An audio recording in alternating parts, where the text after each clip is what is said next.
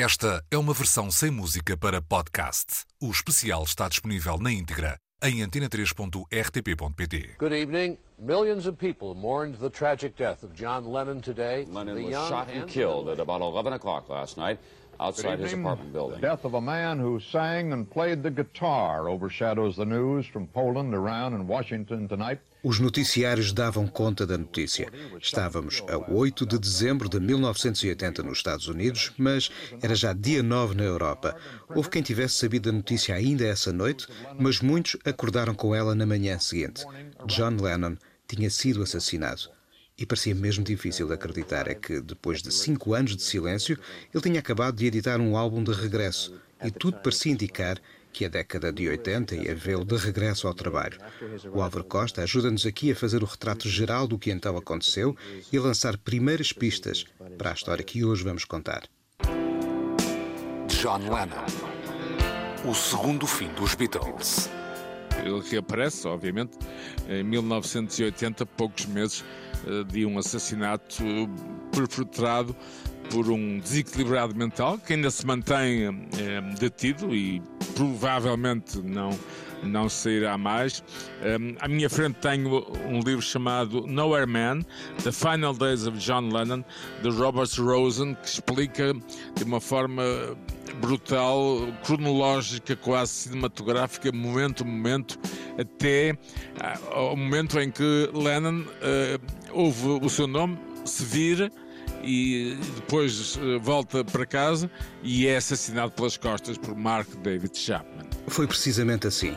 E hoje, com a ajuda não só do Álvaro Costa, mas ainda do também nosso colega de trabalho Mário Lopes, a Teresa Lage, que é uma das autoras do livro Beatles em Portugal, e ainda o crítico de cinema João Lopes, vamos assinalar não só os 40 anos do desaparecimento de John Lennon, mas também o que esse momento implicou para a história dos próprios Beatles. Watching shadows on the wall. Don't you miss the big time, boy? You're no longer on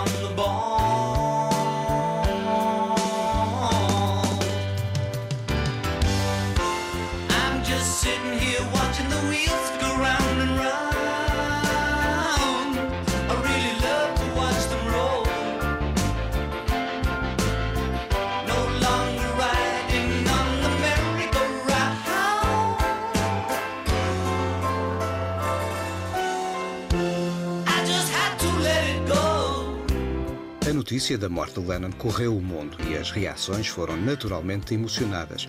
O Álvaro Costa lembra-se desse momento.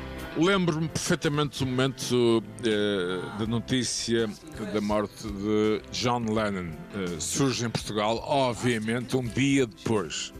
Aliás, acontece a 8 de dezembro nos Estados Unidos da América, já 9 de dezembro, portanto, madrugada, e eh, segundo me creio, eh, terei sabido ao fim da tarde na universidade, na Faculdade de Letras, lembro perfeitamente de um amigo meu, Leal, pá, com um ar eh, absolutamente alucinado a dizer que mataram John Lennon. Portanto, a notícia demorou no mínimo 24 horas eh, a ser a ser conhecida por cá. Mas foi um, um choque terrível. E é curioso, eh, Nuno, ainda me lembro da roupa que vestia nesse dia, que era um casaco afegão que eu tinha trazido de Amsterdão.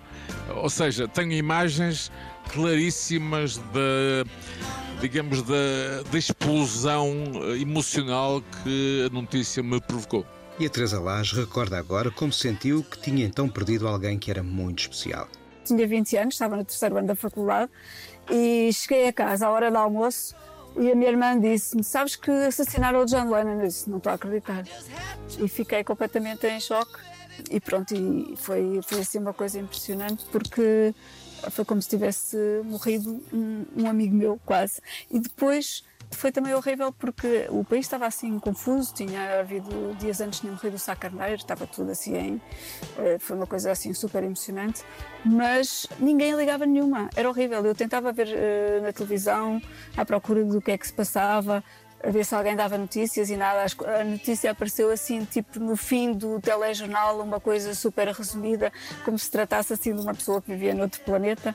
E era horrível porque mesmo na rua, e sei lá, amigos meus, não, eu na altura não conhecia praticamente fãs dos Beatles, não era assim uma coisa tão comum como hoje. Eu acho que hoje em dia, a, nesta nova geração, uh, os Beatles são mais conhecidos do que eram em 1980. Em 1980 era assim uma coisa que tinha acabado, mas que ninguém ligava grande coisa só.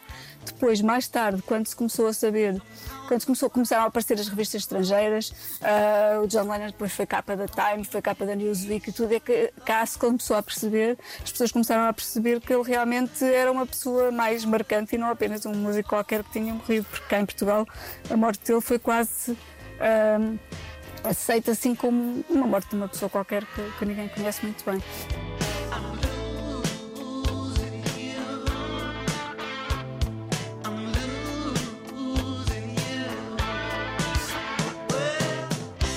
Falar do assassinato de John Lennon leva-nos a ter naturalmente de falar também do seu assassino, Mark David Chapman, um admirador obsessivo dos Beatles e de John Lennon em particular.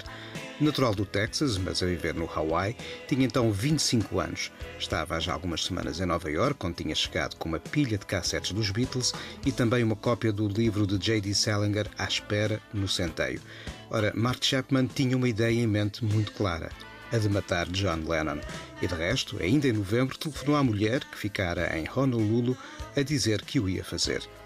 Mark Chapman começou por se instalar no YMCA, que fica na Rua 62, ou seja, relativamente perto do Dakota mas ao julgar-se observado por um homem, fez rapidamente a mala e mudou-se para o Sheraton, dez quarteirões mais abaixo. Era um homem já com sinais de perturbações que, de resto, se manifestavam desde os tempos da escola. Tinha comprado uma pistola, balas e estava, há já vários dias, a circular perto do Dakota e só a 8 de dezembro conseguiu finalmente avistar John Lennon.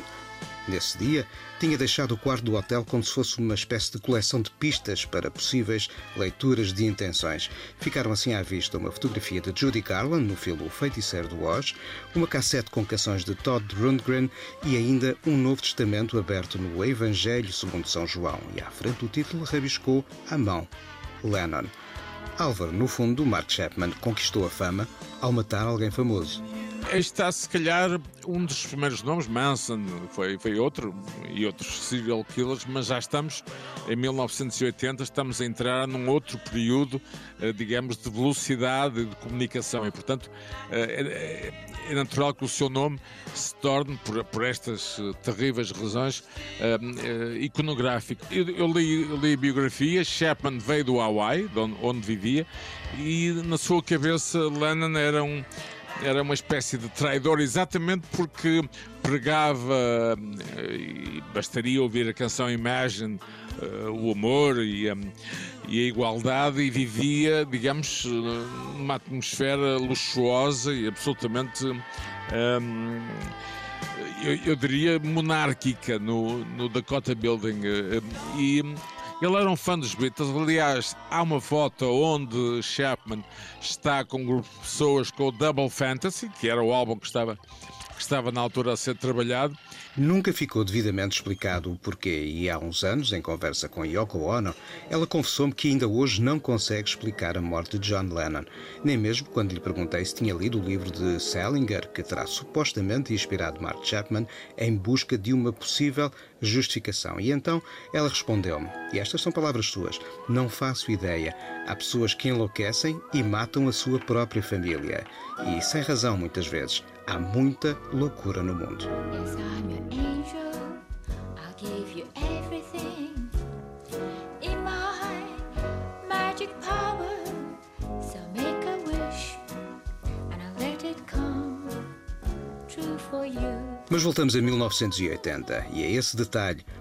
o do autógrafo que o assassino pede àquele que horas depois vai matar. É que a história desse exemplar autografado de Double Fantasy é de facto incrível e faz desse disco em particular um dos mais disputados entre colecionadores. A Teresa Lage junta aqui mais alguns dados a este detalhe. Ele tinha saído para umas gravações, ele tinha saído às 5 horas do Dakota e tinha encontrado o Mark David Chapman, que viria matar o assassino dele, uh, que lhe pediu um autógrafo. Tinha, aliás, tinha já o disco, o disco já tinha saído nos, nos Estados Unidos. Pediu-lhe um autógrafo do disco. Aliás, esse disco está agora a leilão. Uh, estava ontem, não sei se alguém já comprou aí por 2 milhões de dólares, o disco autografado por ele ao assassino dele. Uh, o Mark David Chapman uh, pediu-lhe o autógrafo e ele saiu com a Yoko, foram para o estúdio. O disco ficou lá, acho que ficou ali numa floreira, ao pé da entrada, e depois a polícia levou como prova e, e, agora está a leilão, portanto, o disco autografado pelo John Lennon ao seu assassino, que é assim uma coisa muito mórbida, mas pronto.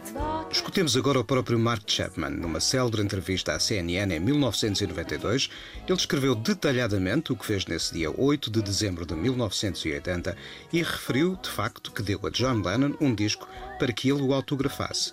Mas no momento em que assinava, o assassino sentiu nas palavras de Lennon uma certa premonição do que iria acontecer algumas horas depois. And he looked at me, as I mentioned earlier, he said, Is that all? Do you want anything else? São as palavras de Mark Chapman que conta que Lennon, depois de lhe autografar o disco, perguntou se era tudo e se queria algo mais. E aí o assassino achou que o músico sabia no seu subconsciente que estava naquele momento a ver os olhos daquele que o ia matar. O disco que tinha em mãos, assinado por John Lennon, era Double Fantasy. Era o primeiro álbum que Lennon editava após cinco anos de afastamento da música, o que tinha resultado em uma vontade em acompanhar de muito perto o início da vida do seu segundo filho, Sean Lennon.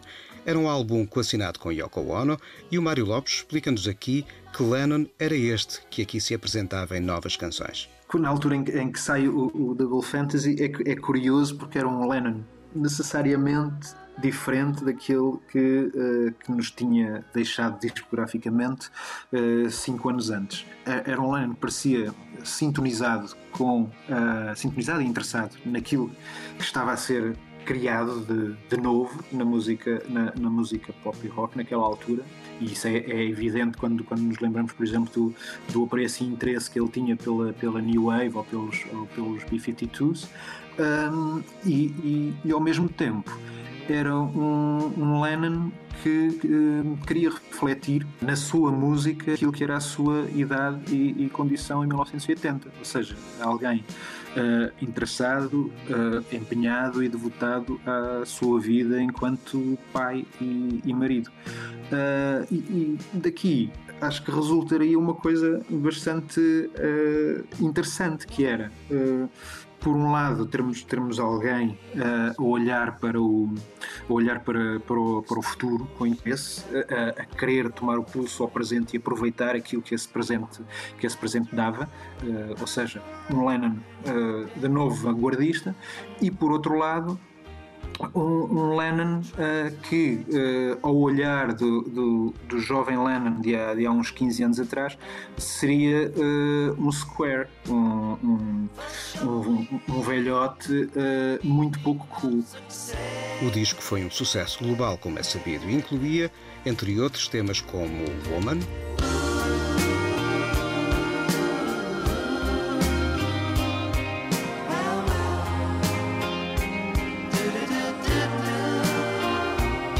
Beautiful Boy. Beautiful, beautiful, beautiful, boy. Ou este Kiss Kiss Kiss na voz de Yoko Ono. Kiss, kiss, kiss, Lennon, porém, estava de regresso ao estúdio e trabalhava já com Yoko Ono em novas canções como esta, Walking on Thin Ice.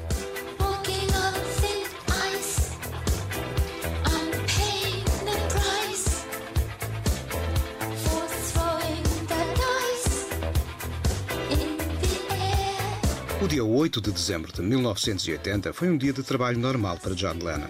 John e Yoko acordaram pelas sete e meia da manhã e tomaram um pequeno almoço no La Fortuna, que fica muito perto do edifício onde viviam, o Dakota, na esquina da Rua 72 com o Central Park, ou seja, no coração de Manhattan. Lennon passou depois pelo barbeiro, o vis-à-vis, também na Rua 72, porque às 10 da manhã ia dar uma entrevista em casa e logo depois chegaria a visita da fotógrafa Annie Leibovitz.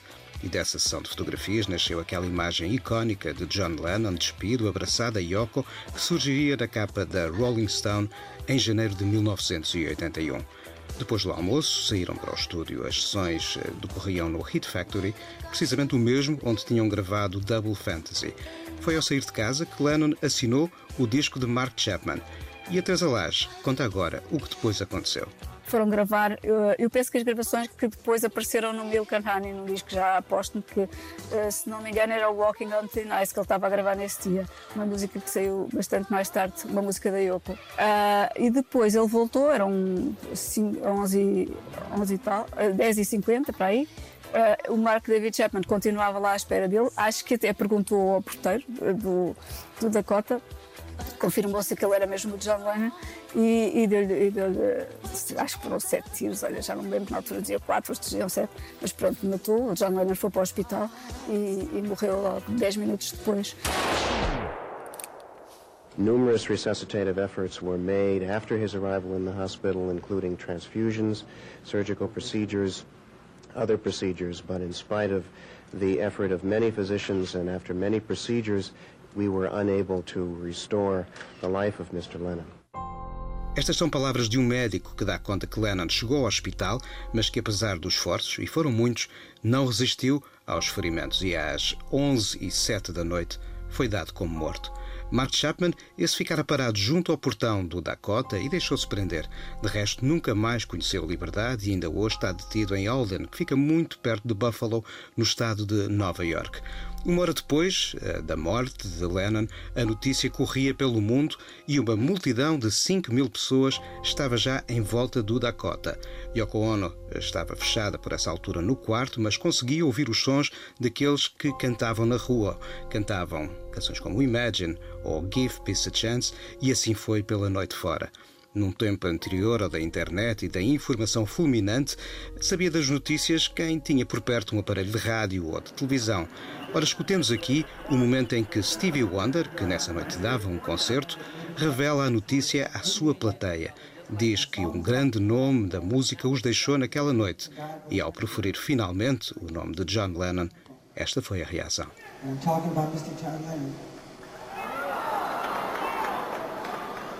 As homenagens multiplicaram-se e uma das mais visíveis chegou na forma de uma versão de Jealous Guy, uma canção de John Lennon, que os Roxy Music gravaram e que rapidamente se transformou num sucesso planetário. Sim, sim, sim. Uma das coisas que, foi, que fez sucesso nos tops foi o, o Jealous Guy, que era uma música que ele tinha feito para Uh, que supostamente ele, ele, enfim, ele é, era, foi a pessoa que mais defendeu uh, a igualdade de homens e mulheres e não sei, é se bem que no início era um bocadinho machista. E o Jealous Guy é supostamente uma uma canção a defender a perspectiva da, da mulher, se bem que ele era, era muito, muito jealous mesmo. e então aquilo eu acho que é assim uma coisa que dá para os dois lados. Mas é uma canção de John Lennon muito gira e que na altura não, não foi não, cantada por ele, não, não foi assim um sucesso enorme, mas logo a seguir à morte dele, tudo o que ele, portanto, os discos, o Double Fantasy uh, fartou-se de vender e os discos todos foram, foram, o Imagine foi número um outra vez, os discos voltaram para o top e uma, um dos grandes sucessos da altura foi realmente o Jealous Guy pelos Roxy Music, uh, que, enfim, que teve um sucesso enorme. I was feeling insecure. You might not love me anymore. I was shivering inside. I was shivering inside.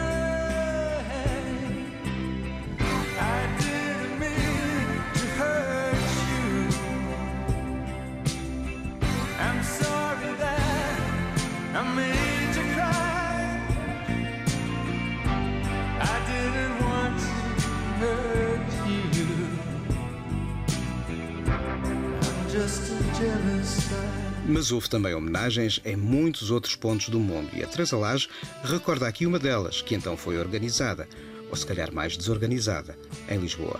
Eu estava na altura, andava na Faculdade de Ciências Sociais e Humanas da Universidade Nova. Uma das coisas eh, poucas que me lembro de acontecer foi que no dia, sei lá, 29 de dezembro, houve um espetáculo de homenagem ao John Lennon. Só que mesmo esse espetáculo, uh, sei lá, a sensação que eu tive foi que os, aqueles grupos nem sabiam que era o John Lennon.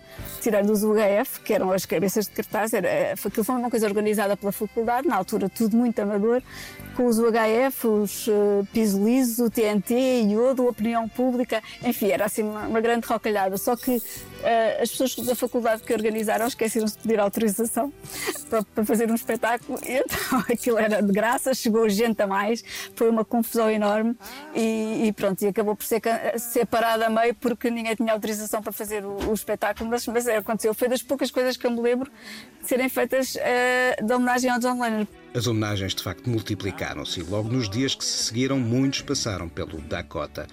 É um dos mais antigos edifícios de apartamentos de luxo de Nova York. Foi construída entre 1880 e 1884, quando nada mais existia à sua volta. As linhas que evocam alguma da arquitetura palaciana francesa do século XVI aproximam-se do mítico Plaza Hotel, que também fica junto ao Central Park e que, de resto, foi desenhado pelos mesmos arquitetos. O Dakota, esse, além de acolher o casal Lennon-Ono, foi também casa de nomes como Lorin Bacall, Leonard Bernstein, Rudolf Nureyev ou Judy Garland. E vale aqui apenas explicar um pouco mais que edifício é este. O Álvaro Costa dá-nos uma ajuda. O Dakota Building é um dos edifícios, já o era na altura, mais reservados uh, de Nova York. Depois uh, foi o local onde foi filmado a Semente do Diabo, com Mia Farrow, que é realizado por Roman Polanski. Há quem diga que uh, o que acontece depois com, uh, com a família Manson uh, em Los Angeles tem uma ligação, enfim, críptica, não é? é? É óbvio que estamos aqui com teoria de conspiração, mas, Nuno, eu sei que estiveste em frente ao edifício que tem no, no topo uns animais muito estranhos e tem um, um um ar, eh, digamos, sinistro, tem um ar bizarro. Não sei se foi a tua, a tua impressão ao mirares aquela porta gigantesca e, e a esquina, não é? É mesmo tão encantador quanto sinistro. O Dakota transformou-se mesmo num ícone e a Teresa Lage não esconde que, na primeira vez que foi a Nova York, aquele foi o primeiro local que quis ver. a primeira vez que eu fui a Nova York foi para entrevistar Bon Jovi e Def Leppard. Fui, fui numa daquelas viagens que, que a imprensa ia lá, os Bon Jovi iam atuar foi em 1992, se não me engano, iam atuar no MTV Unplugged. Eu fui com um grupo, com um grupo daqui, vários jornalistas, um dos quais era o Miguel Quintão, que estava na Rádio Energia na altura. Ah, e então nós chegámos a Nova York, eu nunca tinha ido a Nova York, claro, o que é que achas que a primeira coisa que eu queria ver era o Dakota, o Central Park, não é? E então nós não tínhamos assim muito tempo livre, porque tínhamos de fazer as entrevistas e aquelas coisas todas. E, eu disse assim, ah, que tal, ninguém quer vir ali ao Central Park e tal. E o Miguel veio e, e viemos ao Central Park e depois, claro que eu fui andando no Central Park, eu sabia perfeitamente para que parte do Central Park é que eu queria ir, que era para o Dakota, que era na, na Avenida 72. Uh, ah, chegámos lá e disse: Olha, olha, ali é a casa onde vivia o John Lennon e Miguel. Pois, eu já calculava. Eu vi logo que isto devido ao Central Park podia ser para vir a qualquer sítio assim. Ora, eu confesso que fiz exatamente o mesmo e depois de ver o Dakota, passei a rua Entrei no Central Park e fui ver uma homenagem em calçada portuguesa que ainda ali hoje recorda a memória de John Lennon. A Teresa Lage conta-nos como surgiu esta ideia. O Dakota era onde na altura vivia também o cônsul de Nova York. O cônsul português de Nova York vivia no mesmo prédio que o John Lennon, o consulado era lá e, e foi ele, aliás, que nos contou para, para, os Beatles em Portugal, contou um bocadinho a história. Ele, nesse dia em que o John Lennon foi assassinado, não estava lá, não estava em casa, mas estava a família e depois ele falou, eh, até com, foi o porteiro, foi o porteiro que lhe contou que uh, o porteiro era cubano e, e contou-lhe que, o, que, tinha, que era o assassino que tinha perguntado quem era, se aquele era o John Lennon e que ele tinha dito que sim e contou-lhe a história toda. E depois, um ano mais tarde, quando a Yoko quis fazer, comemorar, assinalar a morte de John Lennon e a propósito disso, eh, quis fazer ali uma espécie de um monumento em Central Park Uh, quis, pediu a todas as pessoas dos, dos, vários países que, como é que queriam colaborar e o que é que queriam, uh, que se queriam colaborar de alguma maneira nessas homenagens. E o Consul de Portugal lembrou-se, em vez de dar dinheiro ou qualquer coisa assim, mandou vir de Lisboa dois empregados da Câmara de Lisboa, dois calceteiros, para fazer ali no jardim à frente do Dakota, no Central Park, na parte mesmo encostada ao prédio, uma, uma calçada portuguesa, uma rosácea em calçada portuguesa, que é hoje com as palavras Imagine, que é hoje um dos sítios mais visitados ali, que é o Jardim Strawberry Fields, portanto, onde tens uma calçada portuguesa a assinalar uh, que foi ali que viveu John Lennon e, e aquele, aquele local. Se o Dakota surgiu já por várias vezes no cinema, o assassinato de John Lennon, esse teve também já uma representação no grande ecrã. É o caso do filme Chapter 27, em que Jared Leto interpreta o papel do assassino de John Lennon. E aqui escutemos o que o João Lopes nos diz sobre este filme. Tenho que confessar que tenho uma memória distante, uh, porque de facto uh, o filme deixou-me um, não exatamente desiludido, não é a palavra certa, mas uh, deixou-me uma sensação de qualquer coisa de gratuito. Uh, e de facto não me parece que uh, a herança do, do John Lennon e a herança, antes do mais, em termos de, de imaginário, passe muito por aquele filme, porque um, a sua estratégia eh, me parece ser absolutamente convencional. Isto é, aconteceu um crime, vamos fazer o retrato do, da, da psicologia interior, passe, passe o gratuito da expressão, uh, do, do criminoso. E uh, lembro-me de uma sensação de facto muito desagradável que o filme me deixou, é que no fundo aquele retrato uh, do Mark Chapman era indiferente à própria existência de alguém chamado John Lennon. Aquele filme podia ter sido feito independentemente de quem tinha morrido. E isso parece-me ser um, um mau serviço prestado à memória do John Lennon, ou seja, de quem for, em boa verdade. A memória de John Lennon merecia de facto um melhor filme. E o próprio João Lopes lembra ressonâncias do que a notícia desencadeou em si há 40 anos. Eu creio que tive aquela sensação uh, muito uh, acutilante uh, que milhões de pessoas tiveram em todo o mundo, seguramente, é que naquele momento definitivamente os Beatles acabaram.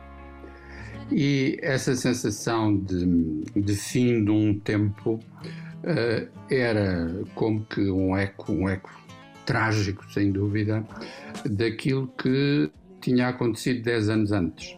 Eh, de facto, vale a pena lembrar que o fim dos Beatles em 1970 eh, não foi propriamente qualquer coisa que tivesse sido recebido como um, uma atribulação mais uh, dos noticiários, das redes sociais, uh, uh, da comunicação instantânea. Não, foi de facto um, um corte.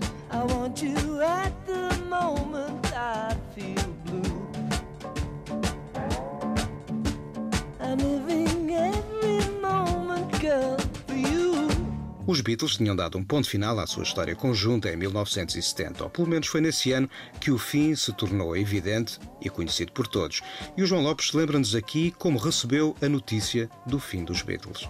O liceu que eu vivi na cidade de, de Leiria hum, era, pelo menos nessa altura, hum, uma espécie de, de pequena comunidade no fundo não muito consciente de, de si mesmo, mas com um, um cimento uh, afetivo forte que fazia com que uh, uma notícia deste género imediatamente adquirisse uma ressonância, uh, não digo global, porque a palavra hoje está muito gasta, mas coletiva, que mobilizava toda a gente. E nesse sentido, a notícia da, do, do fim dos Beatles surgiu como uma, uma espécie de um, anúncio de uma orfandade cultural. Os Beatles ocupavam, uh, na escala cultural, um, um, lugar de, de referência que permitia perceber, mesmo que na altura não soubéssemos uh, explicar as coisas desta maneira, que havia uma história antes dos Beatles e outra com os Beatles. A expressão uh, muito corrente na altura uh, de ter cabelo à Beatle estava longe de ser uma, uma mera descrição física, era um, um apontamento cultural, de facto que era empregue ou como uma censura, ou como uma forma de ironia, uh, ou de modo caloroso. Dependia do contexto e de quem, de quem empregava. E, portanto, quando um, depois do. Uh, eu situo a coisa depois do single do Get Back.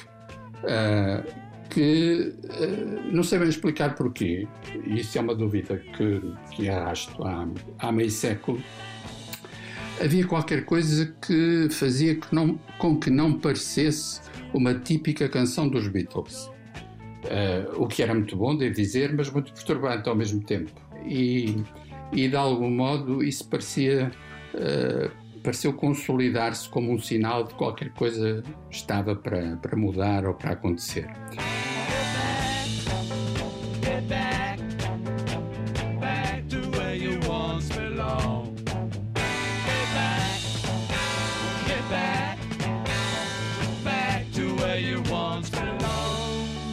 Fim dos Beatles era um fim anunciado e o Álvaro Costa concorda.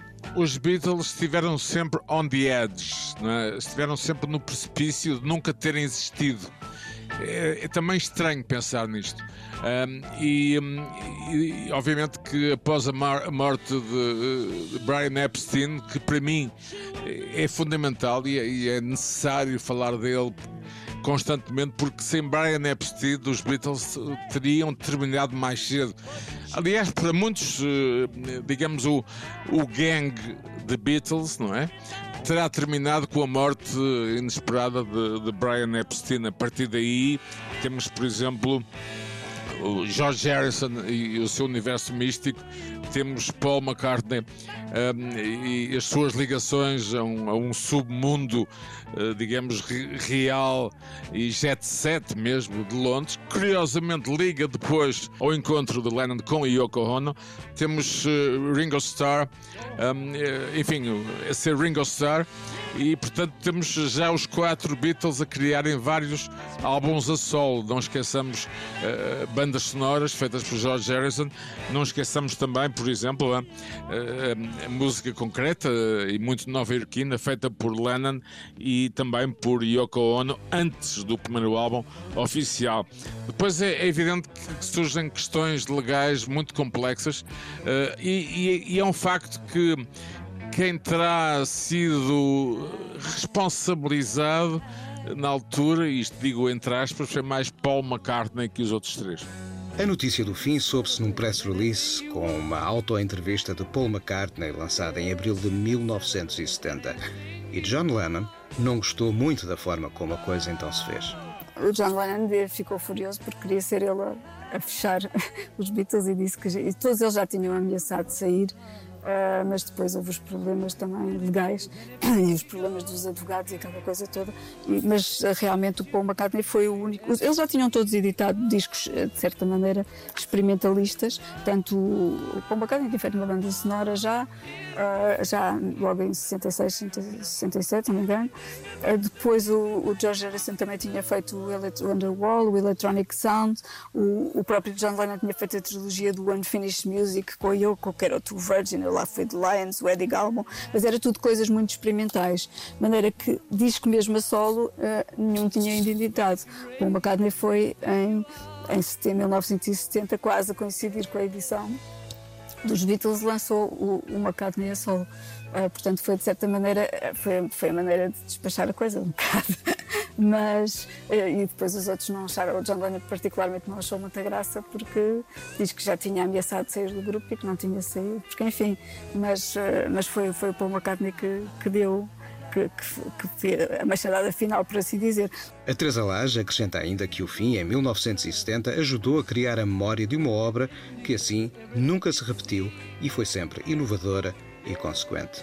Os Beatles tinham, tinham chegado ao fim porque eu acho que é um bocado um grupo com um princípio, um meio e fim. Uh, foram sempre evoluindo desde o primeiro disco até ao último e depois uh, concluíram que, que, já, enfim, as coisas que tinham a fazer eram se calhar a sol e, e pronto, e, e, era a altura do grupo acabar. Eu acho que foi bom porque ficou assim uma coisa composta.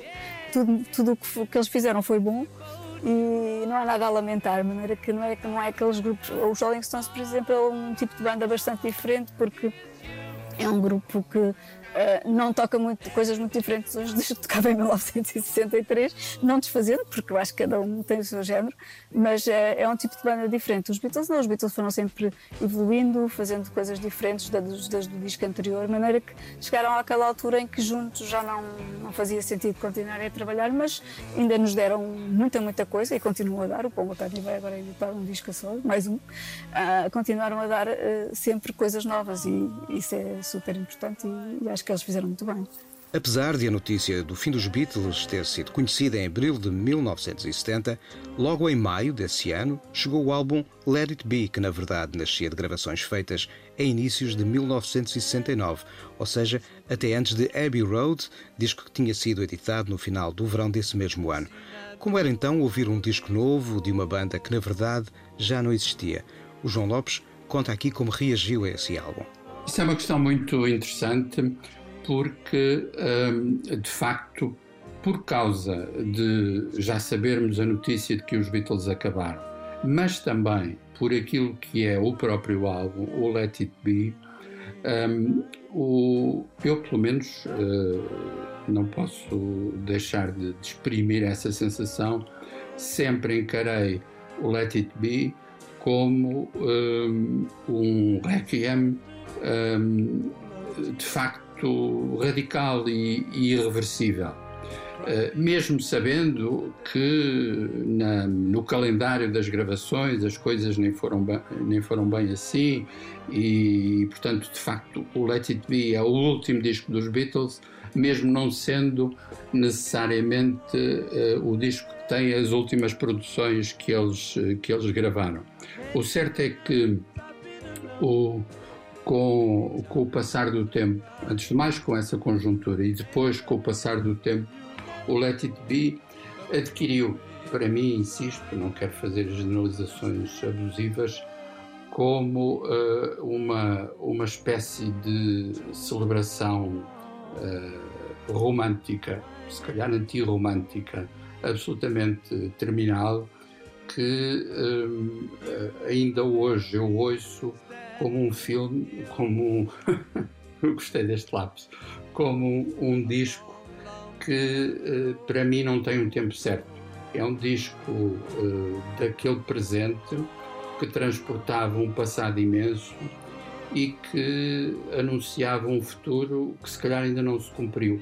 E essa ambivalência do Let It Be é qualquer coisa que me fascina sempre cada vez que ouço, nem que seja só uma, uma das canções do alinhamento.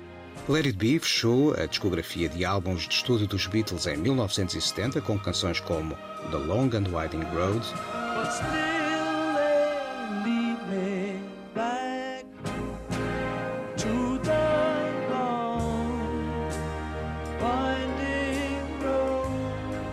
Across the Universe.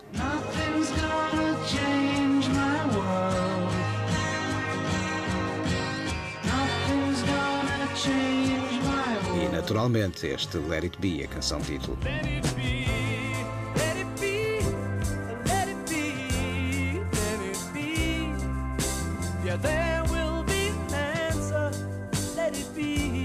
Mas a produção de Phil Spector, nesse que foi o único disco do grupo sem George Martin na regie, dividiu sempre muito as opiniões e muitos anos depois surgiu uma versão alternativa à qual se chamou a Let It Be Naked. Mas o Mário Lopes alerta-nos para o modo como devemos encarar esses dois discos. Se os Beatles tivessem tido controle total sobre a situação, se tivessem para aí virados na altura, Uh, é, é, provável que, que, que, o Phil Spector não tivesse levado a sua, a sua avante um, ehm, naquela, naquela produção e naquele retalhar das, das canções uh, de que resultou o Let It Be. Portanto, nesse, nesse sentido, o, o Let It Be Naked, que sai uh, várias décadas depois, é provavelmente uh, aquilo que melhor representa esse, essa despedida dos, dos Beatles, apesar das gravações serem anteriores. e é certamente e certamente representa melhor aquilo que era aquilo que foram as, as sessões que conduziram a, a, aquelas, aqueles registros e aquelas, aquelas canções mas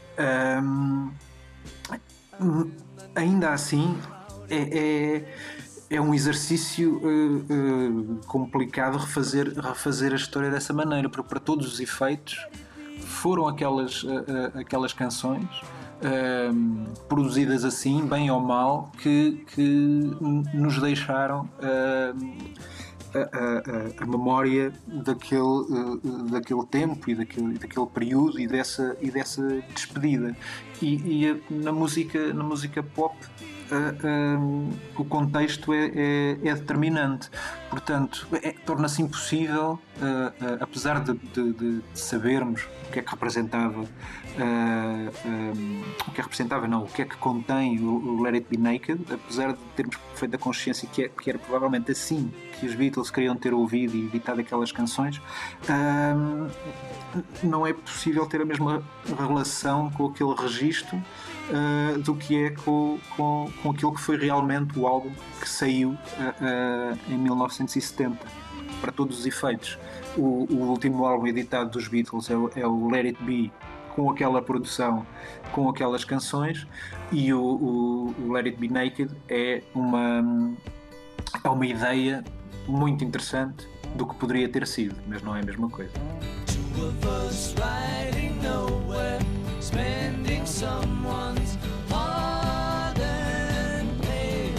Das mesmas sessões que geraram It Be, surgirá em 2021 um documentário de Peter Jackson. O que podemos então esperar deste filme? Aqui é o João Lopes quem nos dá as pistas. O filme do Peter Jackson será, eh, antes de mais, e sabemos isso pelas notícias que têm sido divulgadas, eh, uma eh, antologia de momentos inéditos absolutamente hum, fascinante, porque de facto quando sabemos que há mais de 50 horas de imagens inéditas que foram trabalhadas e mais de 140 horas de, de sons, eh, evidentemente que eh, vai ser qualquer coisa de que vai enriquecer profundamente a, a, história dos Beatles. Voltando a 1970, há que salientar que, além do fim dos Beatles, esse é também o ano que assiste à edição de primeiros álbuns de canções dos quatro Fab Four. É certo que já havia discos a solo anteriores, mas apenas com canções, este foi o ano em que surgiu por exemplo, Sentimental Journey, de Ringo Starr, que foi editado a 27 de março, ou seja, ainda antes do mundo saber da separação dos Beatles.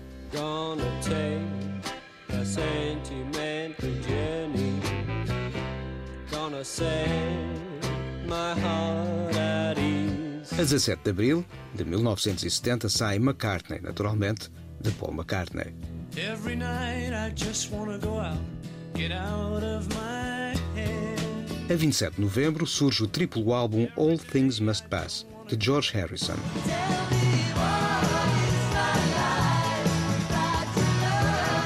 E a 11 de dezembro, Lennon, em grupo, lança Plastic on a Band. A Teresa Lage faz-nos aqui o retrato desse ano intenso de edições a solo. Os Beatles uh, estavam a acabar, mas não quer dizer que eles, como compositores, não tivessem e, com, e, músicos não tivessem muita coisa feita, portanto estavam era cada um a ir já para o seu caminho, de maneira que o ano a seguir foi um, um ano logo em que tiveste um monte de coisas dos Beatles, o John Lennon editou logo a seguir. O Live Peace in Toronto ainda foi um disco ao vivo em 79, mas depois teve o Plastic on a Band em 70, o Paul McCartney teve o McCartney e o George Harrison teve o All Things Must Pass, que foi um disco triplo espetacular, que para mim é um dos melhores a solo dos, dos Beatles, e, o, e o, até o Ringo fez o Sentimental Journey com, com versões de, de clássicos de, de, Hollywood, mas portanto eles tinham muita coisa já. E o João Lopes conta agora como acompanhou daí em diante a evolução dos quatro ex-Beatles e nota que ouvi-los agora a solo não era a mesma coisa do que continuar a ouvir os Beatles. Em boa verdade, uh, um fascinante processo de descoberta ou de redescoberta, porque devo dizer e mais uma vez, sem que isto fosse necessariamente muito consciente na altura, devo dizer que uh, nunca, nunca me reconheci uh, naquela ideia de que, ah, pois, quando ouvimos o primeiro álbum do McCartney, que ele faz todos os instrumentos e todas as vozes quando ouvimos o All Things Must Pass do, do Harrison, uh, sentimos logo, ah, cá estão os Beatles novamente, agora com cada um deles a solo.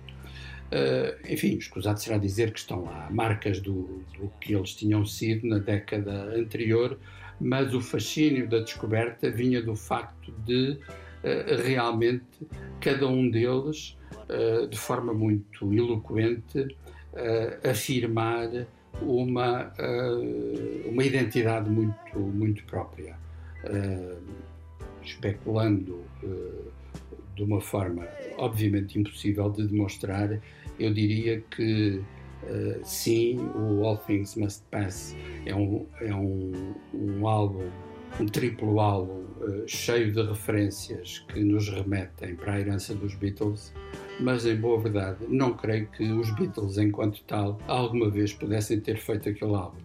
E é isso que é fascinante, perceber que uh, aquelas quatro criaturas tinham conseguido essa maravilha de estabelecer uma década de cumplicidade e de criatividade e depois uh, depois do fim mais ou menos amargo de tudo isso restava uh, ainda o melhor de cada um deles e o melhor de cada um deles foi-se afirmando evidentemente através das suas diferenças. E o Mário Lopes sublinha agora como foram lidando os próprios ex-Beatles com as suas memórias dos tempos e da música dos Beatles. O Ringo, eh, naturalmente, acho que nunca teve problemas em lidar com essa, com essa, com essa memória.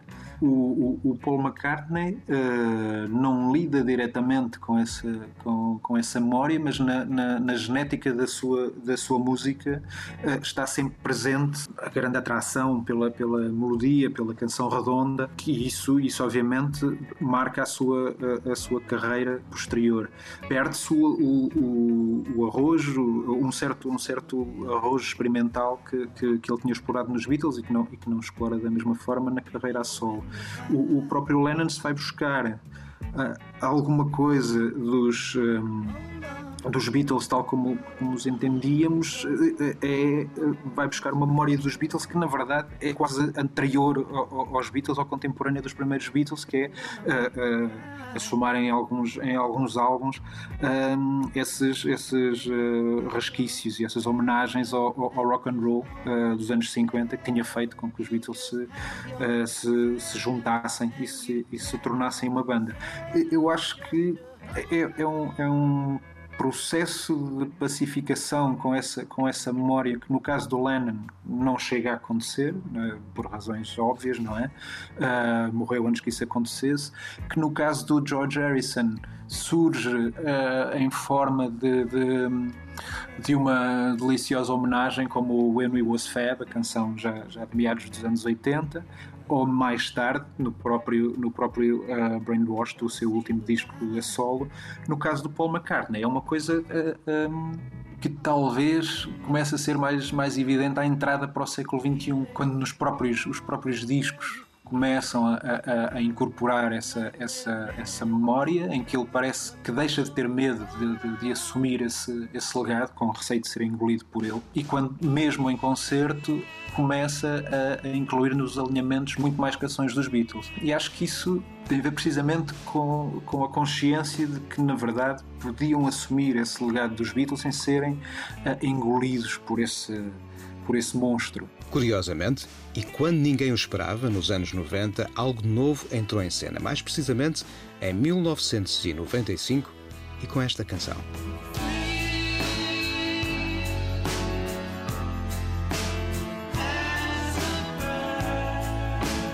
Este é Free as a Bird, a primeira canção assinada pelos Beatles desde a sua separação em 1970.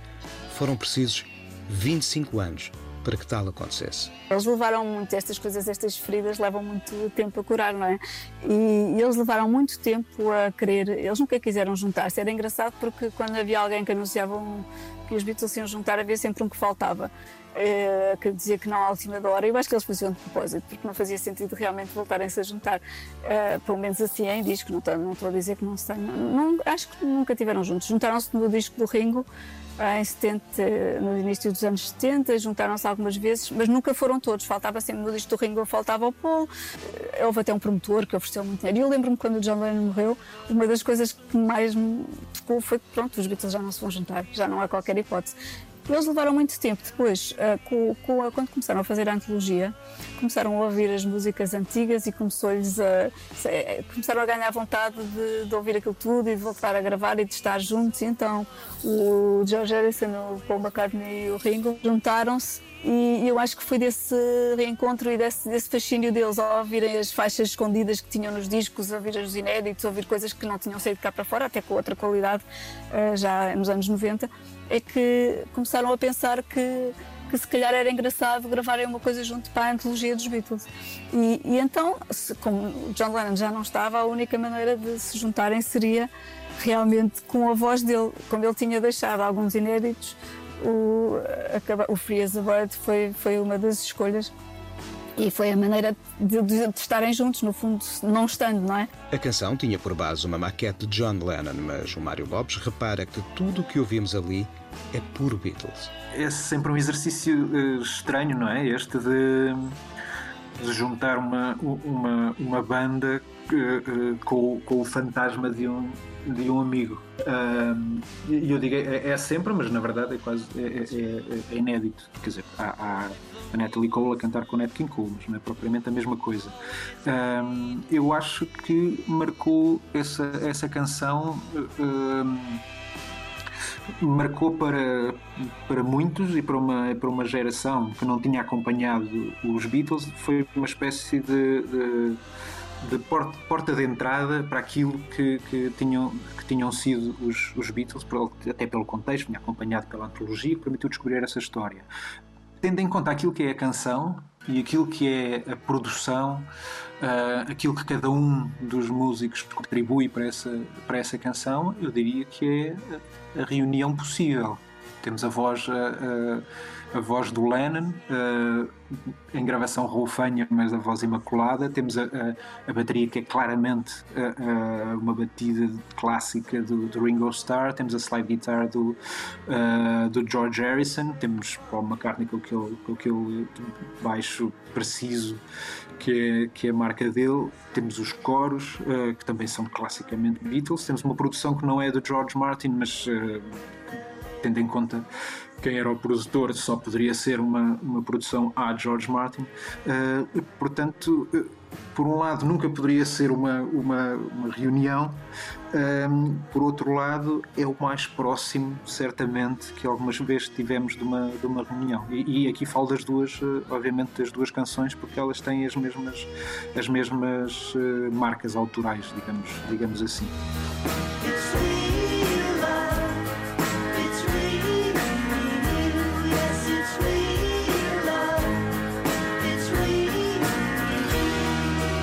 Este é Real Love, o outro inédito dos Beatles, criado no âmbito da antologia e que surgiu em single já em 1996. Chegados aqui e de regresso ao nosso tempo, o Álvaro Costa deixa-nos uma questão. E se Mark Chapman não tivesse disparado os cinco tiros? O próprio Chapman hesita em disparar, Lennon pode entrar naquela porta e a pergunta que fazemos, fazemos hoje, praticamente 40 anos depois, é o que teria acontecido. Eu gosto de realidades alternativas um, e, e, realmente podemos pensar o que faria Lennon hoje uh, com 80 anos. E como achas que seria? Estaria ativo, estaria. Uh, eu não tenho dúvida nenhuma que durante os anos 80, 90, até hoje, se, se estivesse vivo, uh, seria mais do que ativo e, e, e teria, e teria com certeza eh, proporcionado momentos especiais. E às vezes eu penso nisso. As canções que nunca ouviremos. nunca ouviremos. Há muitas, há muitas com certeza. É, é realmente emocional imaginar o que ficou por dizer, por cantar, por tocar, porque sentimos num galopim que Lennon estava de facto de volta e que iria enfrentar de outra forma os anos 80, depois de ter sido durante cinco anos um house husband. Né? De resto, em Double Fantasy já havia pistas para o que poderia acontecer depois, como nota o Mário Lopes tínhamos uma produção, uma produção uh, completamente sintonizada com aquilo que, eram, uh, que era aquele final dos anos 80, uh, final dos anos 70, início dos anos 80, um, e ao mesmo tempo tínhamos canções a olhar para aquilo que era precisamente o, o amor de um, de um, homem de família, um, um, um amor de alguém uh, que está confortável nessa, nessa condição e que faz odes ao, ao filho, ao filho pequeno, que, que diz, que diz à mulher que o pior já passou e que agora, e que agora estamos felizes. Uh, mas parece-me que este Uh, que este seria apenas um, um, um, aflorar, que era o primeiro, era um, um, primeiro passo para, para algo que iria verdadeiramente florescer depois. Infelizmente não tivemos a oportunidade de, de testemunhar o que dali sairia. Esta é uma história que assim acabou interrompida antes do tempo e, de facto, em 1980, John Lennon parecia sentir que o tempo que tinha então pela frente seria o de um recomeço. Infelizmente, não foi assim que aconteceu. We took the time. No one's to blame. My no time flies so.